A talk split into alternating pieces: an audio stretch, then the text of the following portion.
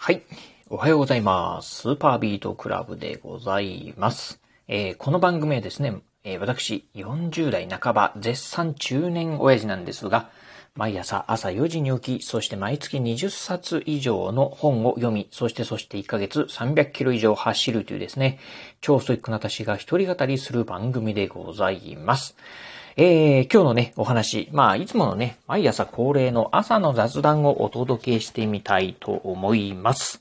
えー、今ね、このラジオを収録しておりますのが、6月の21日火曜日の朝のね、8時過ぎでございます。ということでね、まあ私の住んでるこのね、倉敷なんですけど、うーん、今日はね、もう朝からですね、すごいね、もう湿、えー、湿気が、まあ湿度が高くてですね、そしてね、蒸し暑いということで、まあいよいよね、本格的なね、まあ、梅雨のシーズンに入ってきたかなという感じでございます。まあ、天気予報ね、今ね、ちょっとまあ、週間天気予報なんかも見てるんですけど、うん、当面ですね、うん、晴れのね、えー、晴れマークはほとんどないなというところで、まあ、曇りマーク、そしてね、傘マークがですね、多くついております。まあ、私の住んでるね、このね、まあ、倉敷っていうのは、まあ、どちらかというとこうね、瀬戸内、えー、瀬戸内気候っていうんですかね。うん。小学校の頃にね、習ったかと思うんですが、どちらかというとね、雨が少ない地域なんで、まあ、梅雨に入ってもね、そんなにね、あの、雨がね、毎日降るっていうことはありません。あの、私ね、まあ、うん、子供の頃はね、あの、高知に住んでたんですけど、高知にね、住んでた頃はね、もう、梅雨って言うとですね、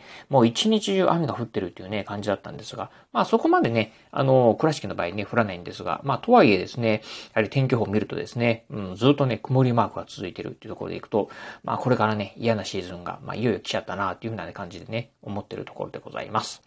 はい、というところなんですが、まあ、今日ね、まあ、じゃあね、どんなお話するかな、というところなんですが、えー、今日ね、えー、久久しぶりにね、やってみたことがありましたんで、そんなね、お話をしてみたいと思います。今日久しぶりにね、やってみたこと、えー、それは何かというとですね、瞑想でございます。えー、まあ、瞑想ですね。まあ、うん。なんかね、瞑想っていう風に聞くと、なんかね、宗教的な感じのことをね、イメージされる方もいらっしゃるかもしれませんが、まあ、最近だとですね、マインドフルネスっていう形でね、言った方がね、わかりやすい方もね、いらっしゃるのかもしれません。うん、まあね、えー、少し前からね、えー、よく言われております。まあ、シリコンバレーなんかとですね、まあ、いわゆるハイテク企業、えー、例えば Google とか Apple とかですね、まあそういったところでもね、えー、採用してるよというですね、マインドフルネス。まあ日本語で言うとね、まあ瞑想ですよね、日本的に言うと。うん。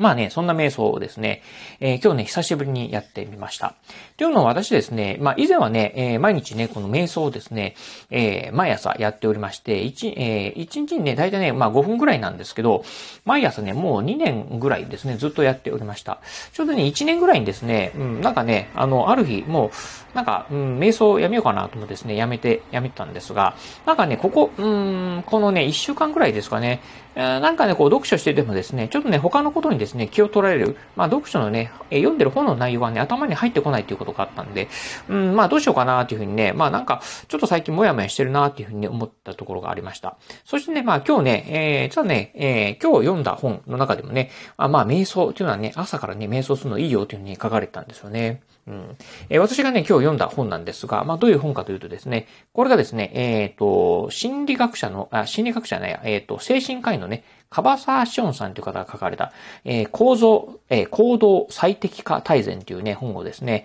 えー、まあ今日からね、読み始めました。その本の中でもね、やっぱりね、まあ朝ね、瞑想するのはね、非常にいいんだよということをね、書かれたんで、え、特にね、まあじゃあね、どういうふうにいいかというとですね、え、どういうふうに書かれたかというとですね、え、朝の瞑想ですね、ぱりね、こうね、えー、気持ちとかね、脳がね、覚醒状態になるよっていうふうにね、書かれておりました。うん、まあこれね、ちょっとね、実際試してみたいなと思ってですね、久しぶりにですね、まあ今日ね、えー、瞑想をね、してみた次第でございます。やっぱりね、うん、まあ瞑想、あの、してみるとですね、なんて言うんでしょう、あの、やっぱりね、頭はね、スッキリするな、脳みそがね、スッキリするなっていうね、イメージがあります。うん。どうしてもね、なんか、あの、いろいろ考え事してたりとか、まあ悩み事でもなくてですね、まあ考え事、いろいろとあれしたい、あれしたいな、これしたいなとかっていうね、考え事してるとですね、どうしてもね、一つのことにね、集中できなくなってしまうんですが、瞑想してるとですね、やっぱりね、こう無の状態をね、作る、まあ意識的に作るっていうとではね、まあ脳みその中をね、か、えー、空っぽ確認することができる。そしてね、じゃあね、えー、瞑想終わった後にですね、何か取りこ取り組もうと思ったらですね、そのことに集中できると言われますんで、これね、やっぱりね、瞑想の効果っていうのは大きいかなと思いました。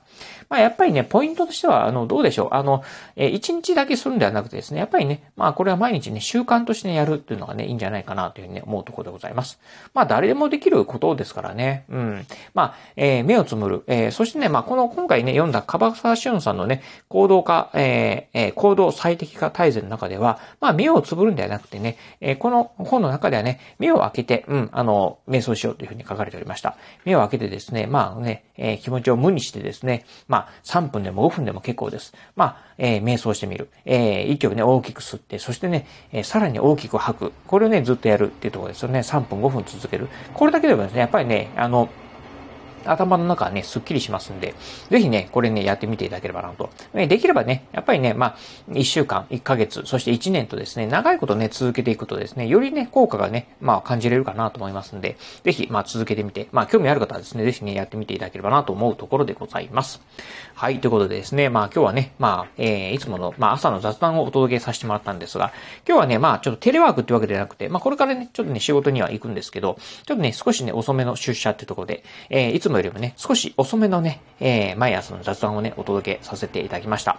えー、まあ、またね、明日もですね、えー、まあ、いつものように朝の雑談お届けしますんで、こうご期待いただければなと思います。はい、ということで今日はこの辺でお話を終了いたします。今日もお聞きいただきまして、ありがとうございました。お疲れ様です。